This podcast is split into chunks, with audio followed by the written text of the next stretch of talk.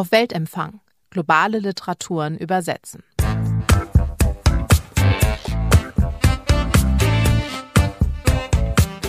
Herzlich willkommen zu einer neuen Folge des Literatur- und Übersetzungspodcasts von Litprom.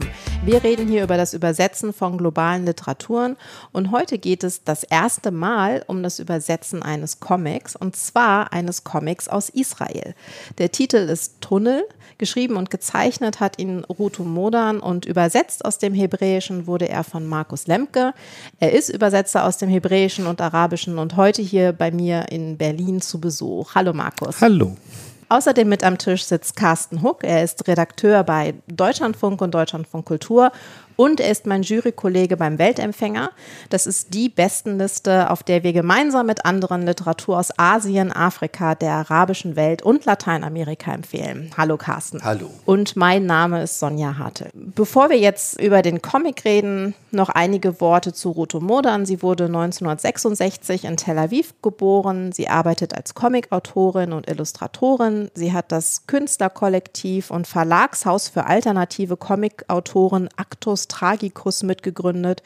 Sie war Mitherausgeberin der israelischen Ausgabe des Mad-Magazins und in deutscher Übersetzung sind bisher drei Comics von ihr erschienen. Zuletzt Tunnel mit dem Untertitel Eine israelische Satire.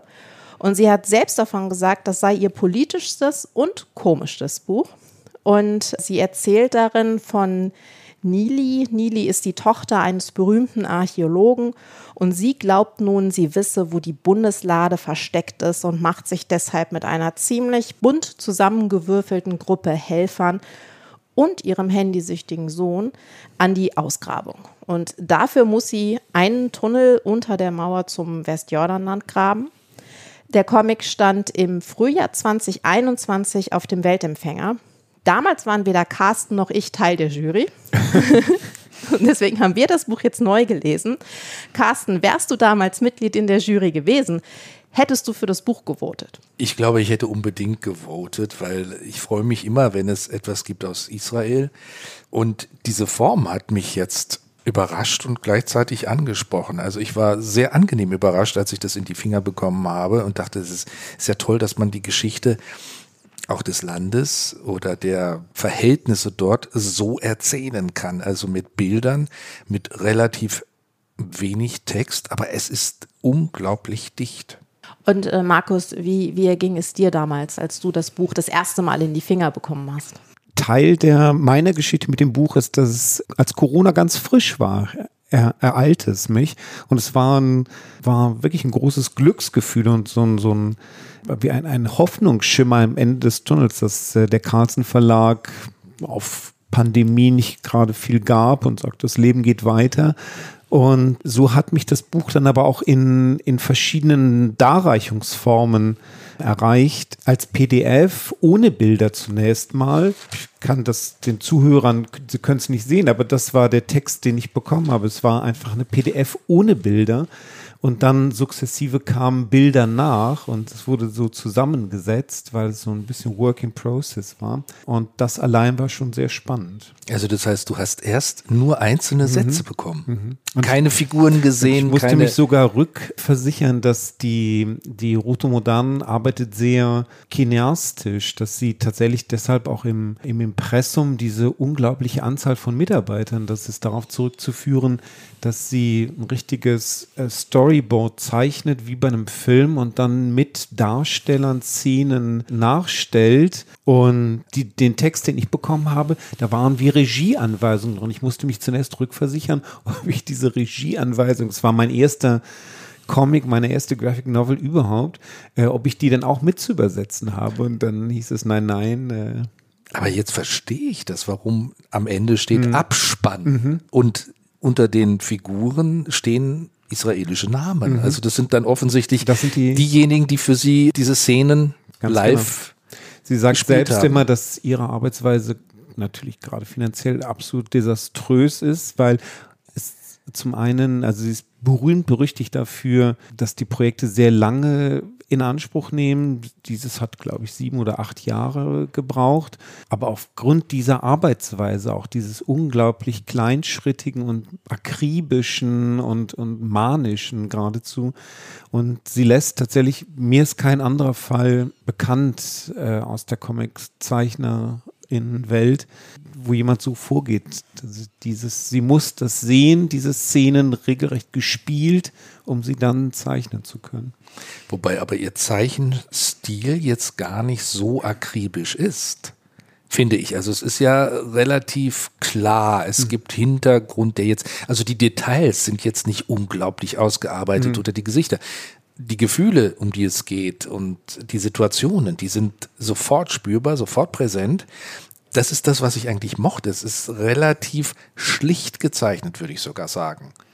Es wird ja auch immer mit, mit Hergé und Tim und Struppi mhm. ähm, ja, verglichen. Zum Beispiel, genau. Ähm, dass es diese Linie Claire ist, dieser ganz klare Stil. Aber ich finde tatsächlich, dass gerade in den Gesichtern mit sehr wenig Linien, sehr wenig Zeichnen, eben das, was du auch schon gesagt hast, diese Gefühle wirklich sofort deutlich werden. Gerade bei, bei Nili, die ja zwischendurch sich auch wütend wird und ein bisschen schnell handelt. Man sieht es ihr schon immer an.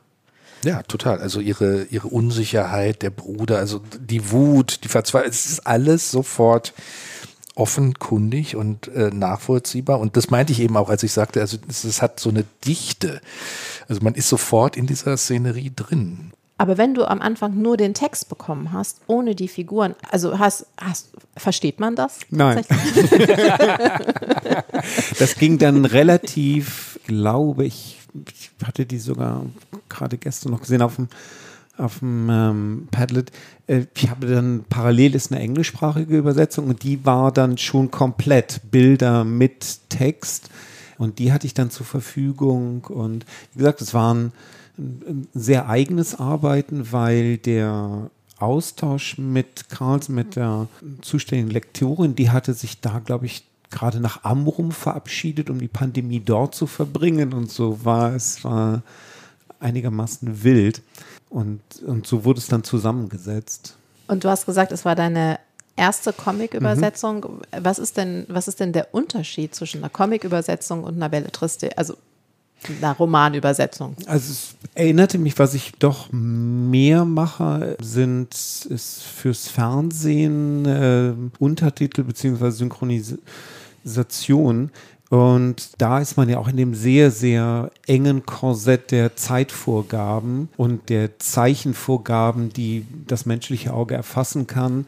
Und das kam mir hier auch zugute, weil auch hier haben natürlich naturgemäß hat man die, die Einschränkung des, des nur begrenzt zur Verfügung stehenden Platzes und man muss sich da einfach disziplinieren, knackig zu sein und ja, so eine wirklich auf den Punkt. Und das ist was von der Belletristik, da hat man natürlich viel mehr Handlungsfreiraum und den hatte ich hier nicht und das war, war neu und, äh, und es ist eine sehr, ähm, natürlich naturgemäß eine sehr dialoglastige Sprache, sehr auktorial und, und, und man muss natürlich dann so, so den Drive da reinkriegen. Das sind ja alles. Aber ich glaube, das hat mir von Anfang an gleich was entwickelt. Es hat in allen Variationen, die ich bis dato gesehen im Original, im hebräischen Original, aber auch in die französische Übersetzung habe ich gesehen, die englische, es, das ist immanent bei dem Buch, das, das ist von Ruth und Modern so angelegt, das also hatte ich jetzt nicht so das Gefühl, als Übersetzer einen Riesenbeitrag geleistet zu haben. Das ist einfach das, ihre Kunst, die, die im Original drin ist. Aber ist klar, du bist natürlich durch die Bilder begrenzt gewesen. Ne? Also in der Belletristik ist es ja oft so, dass dann die deutschen Übersetzungen, je nachdem wie dick das Original ist, 50 oder 100 Seiten mehr haben, weil mindestens. Ja, mhm. eben. Und das geht hier natürlich nicht. Ne? Also das ist genau. dann ein Bild, da ist ein Satz und der der Raum, der zur Verfügung steht, ist, ist der einzige. Also da kann man jetzt nicht einfach noch drei weitere Sprechblasen dazu genau. schreiben. Und das, das war, das war definitiv ein Problem, dass man also sich auch mitunter kürzen oder Kürzung vornehmen muss, dass der Sinn erhalten bleibt, aber dass man eben mit dem zur Verfügung stehenden Raum auskommt. Aber, und das ist dann auch die vorgegebene Größe der Sprechblase. Die Genau. kann man nicht sagen, ich, ich brauche hier noch drei Millimeter für zwei Buchstaben oder so. Das, Nee, das Nee. ist so. das ist, aber ist, ist denn, also ist das, ist das Deutsche eine wesentlich, ich sag mal, längere Sprache als das Hebräische? Das Hebräische hat einfach durch diese Besonderheit, dass es eine Konsonantensprache ist, dass nur Konsonanten geschrieben werden, die Vokale nicht geschrieben werden, ist es komprimierter. Und es hat die, auch von der Verbalstruktur ist es komprimierter, sodass tatsächlich die, das schwankt ein bisschen, aber in der Regel sind deutsche Übersetzungen bis zu einem Viertel länger als das Original. Und es ruft ja auch, glaube ich, verschiedene Bedeutungen gleichzeitig auf, also die man sozusagen mitliest und dann entscheidet man sich für die eine oder andere. Aber es ist ein, ein auch Assoziationsraum. Ja, die Sprache ist sehr wirklich komprimiert und kompakt, hat auch damit zu tun, dass sie rein grammatikalisch, wie alle semitischen Sprachen, wie das Arabische auch, basierend auf einem Wurzelsystem, dass jedem Wort eine Wurzel innewohnt von drei Buchstaben und man dadurch entstehen Bedeutungsgruppen. Jedes Wort, das etwas mit Lernen zu tun hat, wie Talmud, Talmid, Limudim, Melamed hat immer die Abfolge Lamed Memdalet, LMD. Die muss drin sein und in dieser Abfolge, und so ist es im Arabischen auch, Kataba, Maktaba, Katub, Katib, Koran, vom Lesen, alt immer diese drei Buchstaben, die die Bedeutung tragen und dadurch entsteht so eine große Dichte bei den semitischen Sprachen. Da würde mich jetzt interessieren, es treffen ja bei den Grabungen auch Araber auf Israelis treffen, also Juden auf Araber treffen. Und gibt es da im Original eine, eine andere Sprache? Oder der Gebrauch des, des Hebräischen, ist der bei den Figuren, die Araber sind, anders? bisschen hat sie da, hat sie äh, Charaktere, die sozusagen gebrochenes Hebräisch sprechen. Die eigentliche arabische Hauptfigur, die ist ja schon, hat schon bei Grabungen mit der Heldin, mit Nili zusammengearbeitet für ihren Vater. Und das sind offenbar, ja, so typisch israelische Araber, die in beiden Sprachen mehr oder minder gleich zu Hause sind, die plus minus mit zwei Muttersprachen aufwachsen. Und da kann man keinen Unterschied feststellen. Hast du denn jetzt versucht, dieses Gebrochene zu Das ist- übertragen ins Deutsche? An ein paar Stellen ist das dabei, ja. Ja, das ist nämlich das, das Bemerkenswerte an dem Buch. Es gibt ja nicht nur diesen einen Tunnel, sondern beim, beim Graben des Tunnels stoßen sie auf einen weiteren Tunnel. Also nicht nur einen, es gibt viele Tunnel. Und ich habe auch gesehen, dass die englische, der englische Titel tatsächlich auch Tunnels ist. Also da ist diese Mehrzahl drin. Ist es beim, beim Israelischen auch in der Mehrzahl der Titel oder ist es Ja, Minharot. Okay. Mhm. Na, und im Deutschen ist halt Ein- und Mehrzahl gleich von Tunnel. Fand ich auch einfach äh, interessant. Denn es bringt uns ein bisschen zu der Geschichte, an der ich tatsächlich sehr, sehr viel Freude hatte, weil es ist ja so ein bisschen Indiana Jones meets israelische Realität sozusagen oder die Realität im, im Westjordanland. Äh, Carsten, wie ging es dir denn mit der, mit der Story?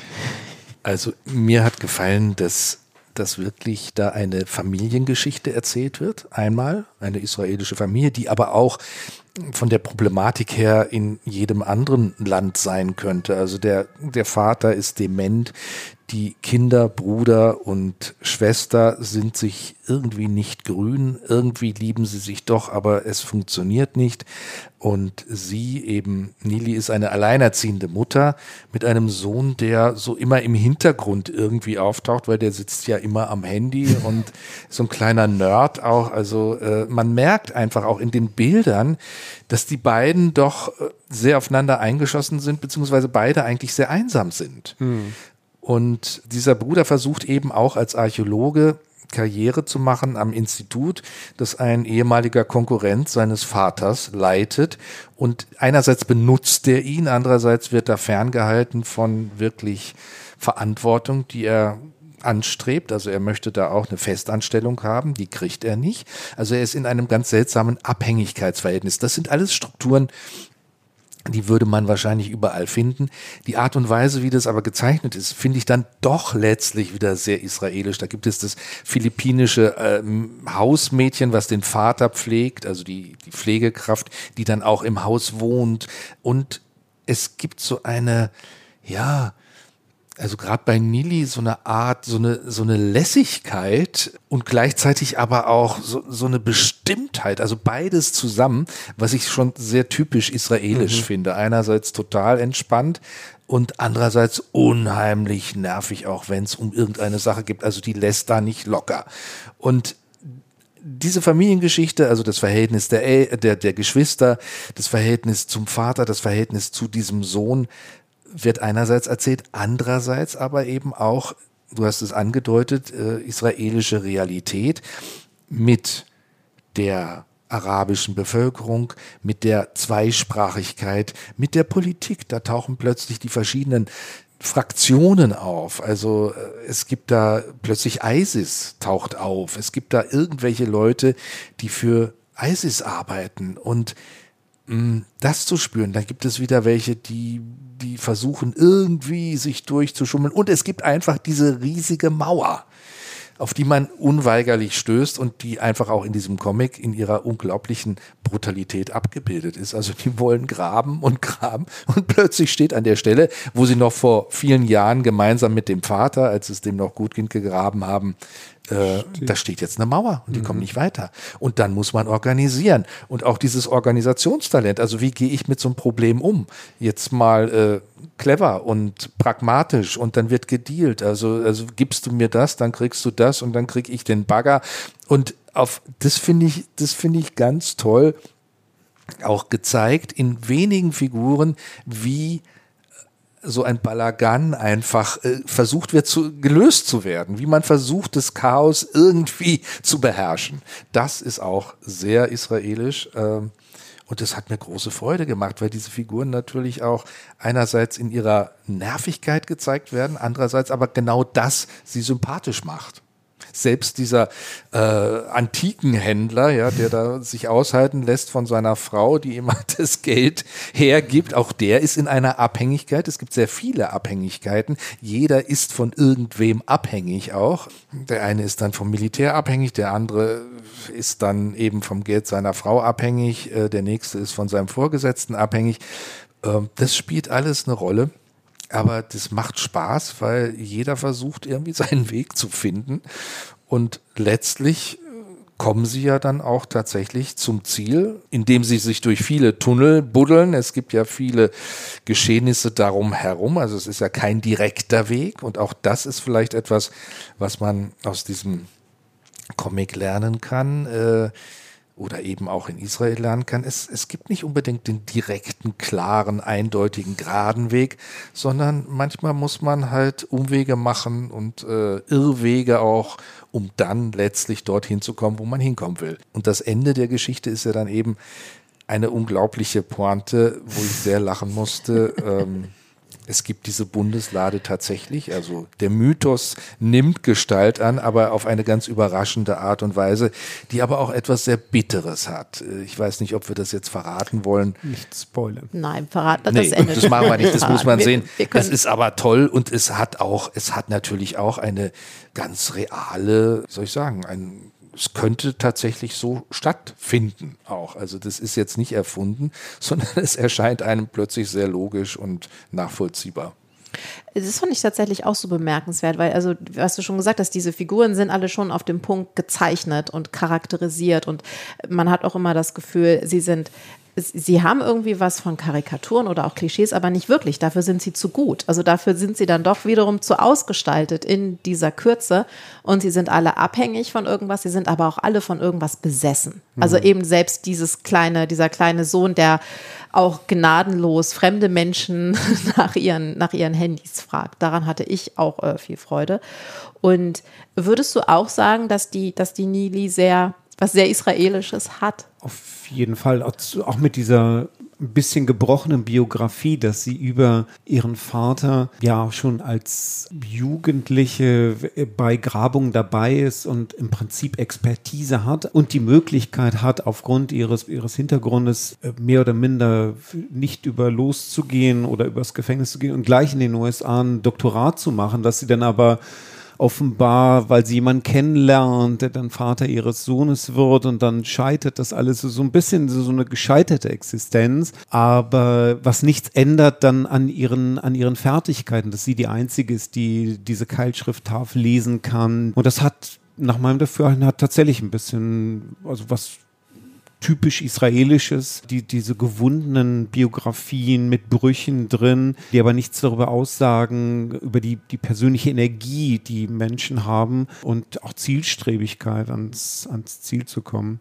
Was die, die, du sagtest schon, es ist äh, Ruto Modans politisches Buch bis dato und sie sagt auch die, was sie vor Schwierigkeiten gestellt hat, weil sie ihr Ansatz war, dass sie so ein Verstehen wollen, was passiert überhaupt bei uns. Und sie hat, ist ganz klar rangegangen an dieses Projekt, dass sie bei den einzelnen Protagonisten keinen schlecht aussehen lassen wollte, sondern für alle Verständnis entwickeln, sich in jeweils in die Situation jedes Einzelnen reinzuversetzen und eigentlich ja auch keine Verurteilung dort vorzunehmen. Ich glaube, dass das ist eine der, der wirklich sympathischen Aspekte, ohne dass es dadurch seicht wird. Aber alle diese Figuren sind plausibel, sind nachvollziehbar, durchschimmern tun natürlich eine Problematik, wie Archäologie instrumentalisiert wird, wie sie Teil der Politik ist, wie, und das ist äh, eigentlich die große Frage, die die Rotomodanen hier bewegt,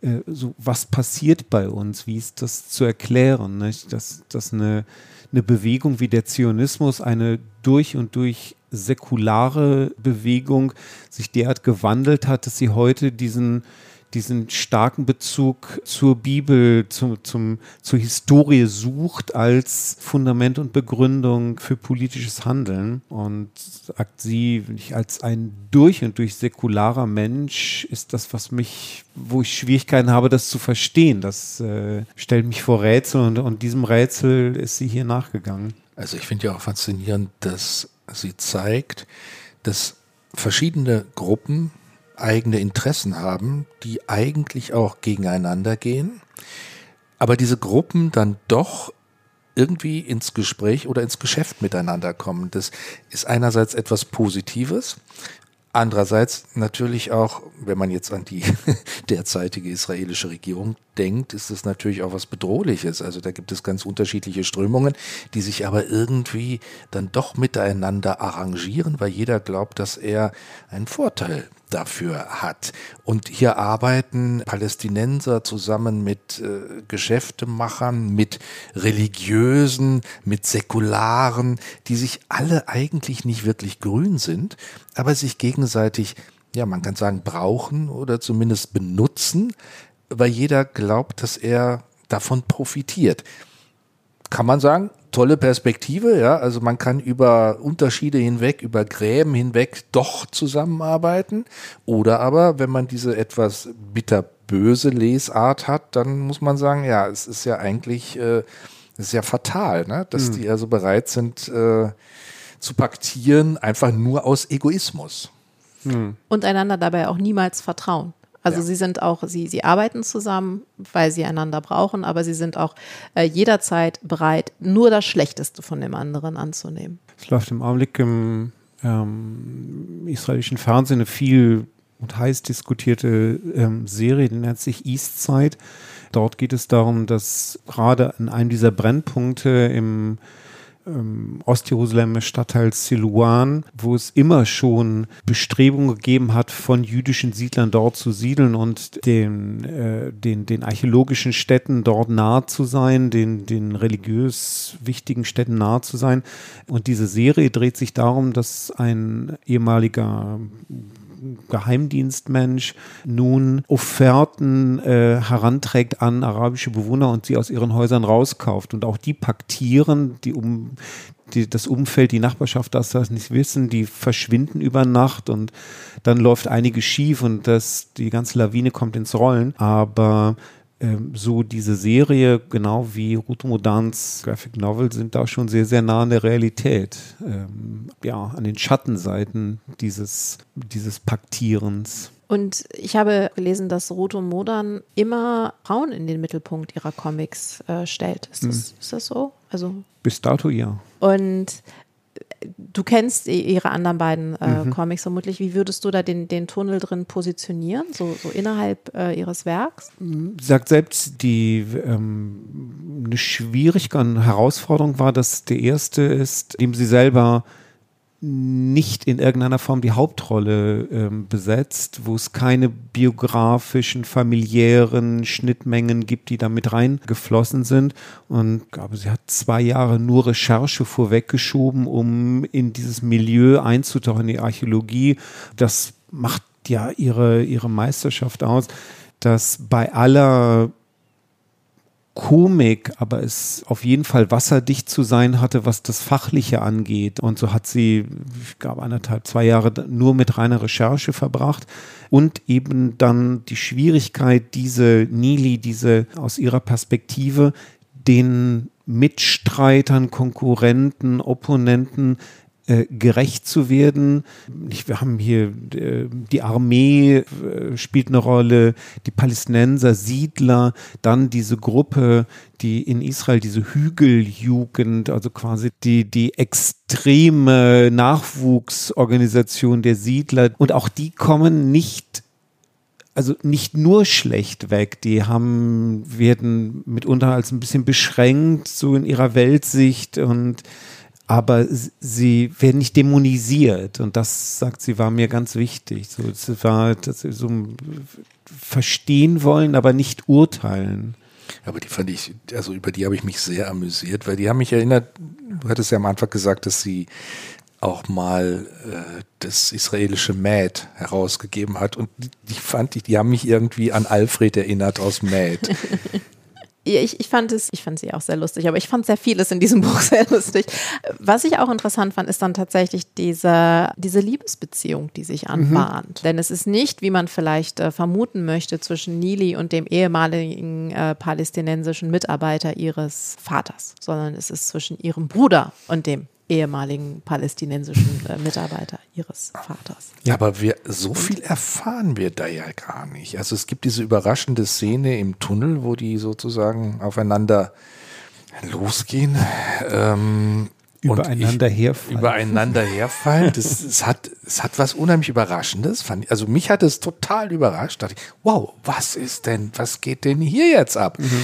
Das ist aber auch natürlich, also fast symbolisch. Es gibt ja diese Beziehungen zwischen schwulen Palästinensern und schwulen Juden, die sich in Jerusalem oder sonst wo treffen. Also das ist auch ein Thema, was die Gesellschaft betrifft. Ich finde es toll, dass das hier so unter der Erde in einem Tunnel stattfindet. Mehr erfahren wir ja nicht darüber, oder? Wie geht es weiter? Nee, ne? Aber es gibt es. Also das finde ich ja auch nicht schlecht, einfach zu erfahren, das gibt es, Leute. Mhm. Und ich würde tatsächlich noch mal ganz kurz auf die Archäologie zurückkommen wollen, weil ich habe es so ein bisschen lapidar als Indiana Jones äh, bezeichnet, weil es natürlich auch um die Bundeslade geht und sowas alles. Aber es ist ja schon, ihr habt es auch schon gesagt, auch so ein eher ein bitterböser Seitenhieb auf die Archäologie. Also einer meiner Lieblingssätze ist tatsächlich, dass der Konkurrent von, von Nilis Vater irgendwann mal sagt, es ist egal, wer die Bundeslade findet, wichtig ist, wer den Fachaufsatz darüber schreibt. Mhm. Alleine Fachaufsatz ist schon ein großartiges Wort, weil es ihn so, so, ähm, so charakterisiert. Wie seht ihr denn das mit der Archäologie in diesem Buch? Ja, zum einen äh, spielt sie natürlich mit dem Motiv, dass Indiana Jones ist gut und schön, aber äh, die, die Kehrseite der Medaille ist ja, dass die ja auch schwungvoll dort mit Antiken handeln und eigentlich rauben. Und das ist eine Tradition, die geht zurück bis mindestens Moshe Dayan, der auch schwunghaften Handel und sich bedient hat. Und das ist tatsächlich was, ein, Motiv, das, das sich auch durch die Geschichte da der Archäologie in Israel zieht. Und das andere eben der, die ja, Instrumentalisierung von archäologischen Funden, um Ansprüche durchzusetzen und zu fundieren. Und das wird ja hier in aller Deutlichkeit geäußert, bis hin zu, wo wir etwas finden, dort müssen Juden dann leben, äh, so, so ein Automatismus, was, was ein ganz konkreten Hintergrund hat, dass bei der Suche nach Land, auf dem gesiedelt werden kann, ist es Regierungspolitik seit Jahrzehnten, dass man nach Staatsland sucht, das von, also im, unter den Osmanen, das dem Sultan gehörte, nicht Privatpersonen, das dann über das britische Mandat an Israel übergegangen ist. Und auf diesem Staatsland kann man nach israelischer Rechtsauffassung kann man siedeln, auf Privatland nicht. Und da gibt es einen ganz klaren Konex auch zwischen Wissenschaft, Archäologie und, und Siedlungsbestrebungen. Der ist überhaupt nicht von der Hand zu weisen. Interessanterweise lese ich gerade den neuen Roman einer Autorin, die ich übersetze, Noah Jedlin. Das falsche Buch heißt es, wird es heißen irgendwann.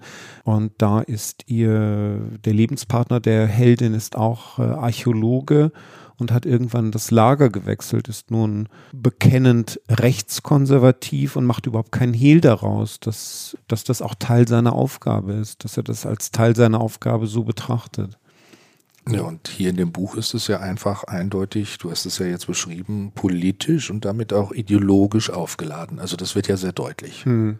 dass die Archäologie oder auch die Geschichte, die sich in der Archäologie ausdrückt, benutzt wird mhm. für gegenwärtige Ziele, Zwecke und also funktionalisiert. Es geht jetzt nicht darum, Artefakte zu oder Kulturgut zu retten oder der Menschheit zur Verfügung zu stellen, sondern man will etwas damit und man braucht es für bestimmte Zwecke. Mhm.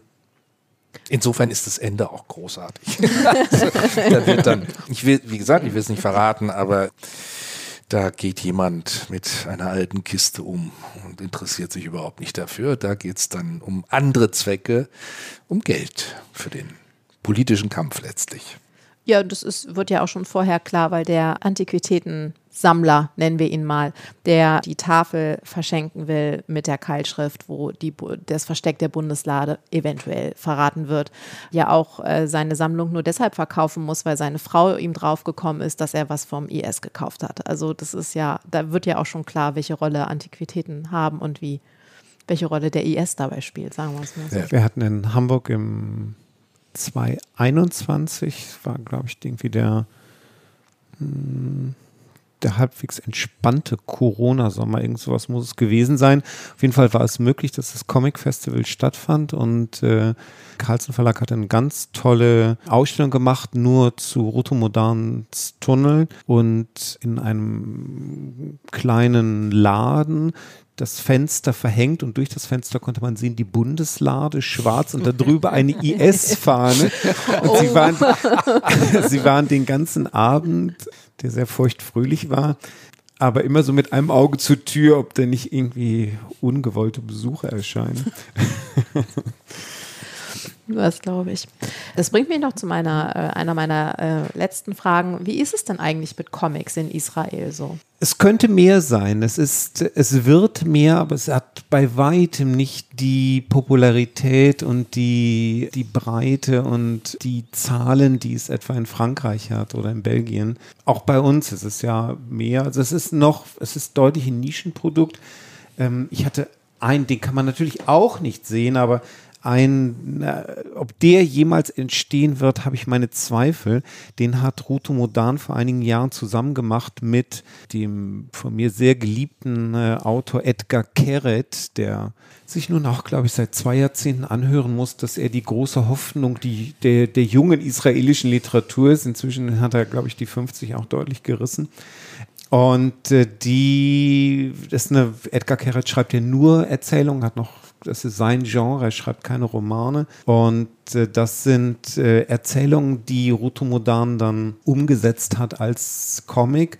Und die sind noch einen Tacken härter als dieses, das heißt, äh, wir sind nicht gekommen, um Spaß zu haben. Und die titelgebende Geschichte spielt in einem Lager. Wenn man da reinguckt, fühlt man sich wirklich an dunkelste Vergangenheit, deutsche Vergangenheit erinnert über dem Tor prangt dieses, dieser Slogan, wir sind nicht gekommen, um Spaß zu haben. Und das ist so ein Lager, äh, angelehnt an die es in Israel auch gibt, äh, wo vor dem Militärdienst junge Menschen sich trainieren lassen, um dann in entsprechende Eliteeinheiten eine Chance haben, aufgenommen zu werden. Und das nimmt Edgar Keret Hobbs und es ist in der, in der ganzen Bildsprache ist es doch, zeigt das hier uns, wir können das sehen, äh, die Zuhörerinnen aber das ist doch großartig. Da musst du es jetzt andersrum machen. Du hast jetzt für Tunnel hast du einzelne Sätze bekommen und dann die Bilder dazu. Und jetzt haben wir die Bilder und du müsstest eigentlich die einzelnen Sätze jetzt an den Verlag schicken.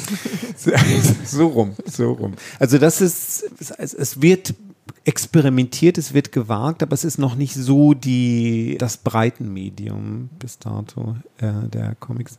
Und was ich ganz interessant fand, auch bei der Rezeption dieses Buches, das hat sehr viel Lob natürlich bekommen, aber es haben auch Stimmen gegeben, nicht überraschend, das hat mit dem Genre so nichts zu tun, es hat eher was mit dem, mit dem Thema, dem Topos und der, der Botschaft vielleicht des Buches zu tun, äh, dass gesagt wird, ach, das ist ja typisch, diese, das ist so ein typischer Aufguss, da ist alles drin, alle Klischees sind drin, wir haben die Siedler und wir haben die Armee und wir haben die Palästinenser und, und, und.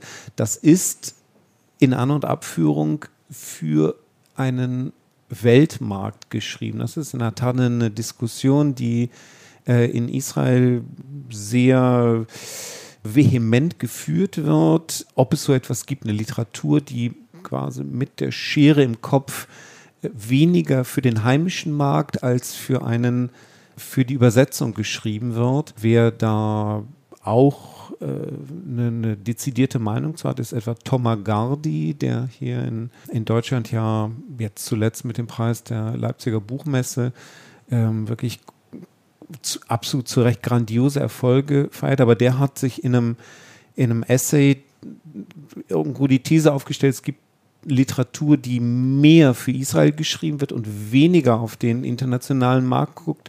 Und es gibt Literatur, die mehr für den internationalen Markt vom, sowohl von der Sprache, aber auch von den Inhalten, dass sie einfach kompatibler ist. Ob das so stimmt, ich habe meine Zweifel, aber das, auch das, das war eine der, der Reaktionen, ähm, die auch hier Ruto Modans äh, Tunnel erfahren hat. Sehr, aber auch das ist ja ein, ich würde sagen, ein gemeines Argument, weil das spricht ja nicht unbedingt gegen die Qualität äh, ihrer Graphic Novel. Natürlich nicht. Also, aber aber es, es, es rührt an einem Punkt und das natürlich die Leserschaft in Israel, also gibt es jede Menge Menschen, die das, die begeistert sind von dem Buch, aber es gibt definitiv auch Teile der Leserschaft, die mit solchen Themen nicht konfrontiert werden wollen, Klar. weil es nun irgendwo Alltag ist und unliebsamer Alltag. Und das ist schon auch auf die Breite zu sehen, dass es eine Menge oder doch eine beträchtliche Anzahl von Titeln gibt, die sich lesen, israelischen Titeln, die sich lesen, die könnten auch in Italien geschrieben sein oder in Portugal, wo die, die, die Realität maximal irgendwo so im Hintergrund wahrzunehmen ist. Und im Umkehrschluss tatsächlich hier die so ein bisschen der, der implizite Vor, sie hatte alles zusammengenommen, mit Blick auf eine Übersetzung, aber ich gebe dir vollkommen recht, dass es eine ein Stück weit unlautere. Ist, ja, ich finde es ich find's einerseits diskriminierend und böswillig. Also äh, mhm. man kann das, glaube ich, auch über Literatur anderer Länder sagen. Also man kann sagen, das Thema, ja, also so wie ich eingangs gesagt habe, gut, diese israelische Familie könnte mhm. ja auch äh, woanders, also da geht's um archetypische Beziehungen sozusagen. Das kann man aber auch oft zu jeder. Nein, nein, und, und zumal, wie wir festgestellt haben, die, also die Geschichte könnte ja so tatsächlich passiert. So ist die Realität nun mal. Eben. Und dann und zu sagen, jetzt nimmt sie das als quasi, äh, um es zu Markte zu tragen.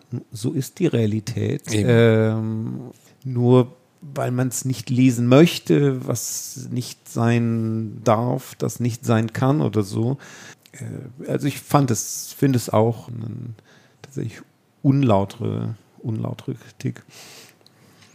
Und vor allem, es, es drückt was negativ auf, was ich jetzt durchaus auch positiv auffassen würde, nämlich, dass dieser, äh, dieser Comic unglaublich zugänglich ist. Also mhm. man muss tatsächlich gar nicht so viel über Israel wissen, um diesen Comic lesen zu können, Spaß an ihm zu haben und noch nebenbei was zu lernen. Und das ist, das natürlich kann man auch das seinem Buch zum Vorwurf machen, das schwingt da so ein bisschen rum, aber also ich hatte mir das, ich würde es als Vorteil hm. dieses, dieses Buchs sehen, tatsächlich. Ja. Das, also wenn man, wenn man das genau, es, es birgt äh, in ihrer ganzen Akkuratesse und, und auch ihrer ihrer Unerschrockenheit, der Drutomodan, äh, da sind viele Aspekte drin, die tatsächlich an auch grenzüberschreitend sind. Also wenn man sich vor Augen führt, dass es im Augenblick Bestrebungen gibt, dass etwa der Begriff der Nakba, der Katastrophe der Palästinenser nicht mehr genannt, das unter Strafe gestellt werden soll. Äh, und da ist es schon auch ein Wagnis, dieses Motiv, dass die auf diese, auf diese, auf diesen Kommandostand eines der, der geradezu mystisch verklärten Kommandeure während des 48er Kriegs, äh, Al-Husseini, äh, stoßen, der unter den Palästinensern bis heute tatsächlich eine, eine große Verehrung erfährt. Aber die allein auch die, die Tragik und das Leid der anderen Seite wahrzunehmen und, und das ist von, ist ein großes, ist einfach sehr, sehr hellsichtig und sehr, sehr unerschrocken von Ruto Modern und heute mehr denn je, muss man leider so sagen. Es gibt Bestrebungen dort, die, die da in eine ganz andere Richtung gehen. Wobei sie ja auch da sehr fein ist. Mhm. Sie zitiert das quasi. Sie zitiert diese Figur, diese historische Figur und wenn man nicht den Kontext kennt, äh, wird man es auch nicht verknüpfen mit dem Leid oder der mhm. Nakba, sondern da ist dann halt irgendein mystischer Freiheitskämpfer unter der Erde, der sich äh, mhm. mit 100.000 Kilo TNT eingeschlossen hat. Also, und das ist ja eigentlich das Schöne dran. Also wer ein bisschen den Kontext kennt oder die israelische Geschichte, der liest das und hat nochmal ein weiteres Vergnügen, einen Mehrwert. Wer sie nicht kennt, dem entgeht eigentlich auch nichts. Mhm. Mhm, ja, sehe ich auch so. Funktioniert halt für beide. Ja. Ja, das ist, also gibt es, es sind, es sind eine Menge sehr fein gesetzte, sehr elegant gesetzte Spitzen drin, wenn man, es gibt die, die Szene, die dort in einem Armeelager spielt, allein das Verhältnis zwischen dem Kommandeur und seiner Adjutantin. Der weltbesten der Adjutantin, weltbesten, sagt, oder sehr wer, gönnerhaft. Oder das Kanönchen, wie er sie betitelt. Da wie war denn das im, im, im hebräischen Original? Totach ist tatsächlich ist ein, ein, ein Ehrentitel für Männer, Kanone. Er ist eine Totach, eine Kanone heißt er. Es hat richtig was los und dann ist es hier Totachit, so ein ein Kanönchen ist sie. Aber da ist alles mit drin, auch an Sexismus, an was äh, inzwischen auch in vielerlei Form in der israelischen Kultur thematisiert ist und aber Teil der Realität und da setzt sie und das ist finde ich wirklich die große Meisterschaft an ganz ganz vielen Stellen auch in dem Verhältnis zu dem Sohn dem so Verhältnis Eltern Kinder auch was da alles schief läuft und viele viele kleine Spitzen die äh, nicht nur politisch aber aber eben auch ja, dann äh, vielen Dank an euch für das Gespräch. Gerne, hat Spaß gemacht. Ging mir auch so. Und ich bedanke mich auch bei euch, äh, dass ihr uns zugehört habt. Und wenn es euch gefallen hat, dann abonniert diesen Podcast überall, wo es Podcasts gibt. Empfehlt uns weiter, bewertet, kommentiert diesen Podcast. Und für Kommentare, Feedback und Fragen erreicht ihr uns unter litprom.buchmesse.de. Und all diese Informationen stehen natürlich auch in den Show Notes. Und vielleicht finden wir auch ein paar von den Bildern, die wir jetzt nur beschreiben konnten, irgendwann auf dem Instagram-Kanal von Litprom. Dieser Podcast wird gefördert vom Deutschen Übersetzerfonds im Rahmen des Programms Neustadt Kultur der Beauftragten der Bundesregierung für Kultur und Medien. Und wir hören uns dann in einem Monat wieder. Bis dann.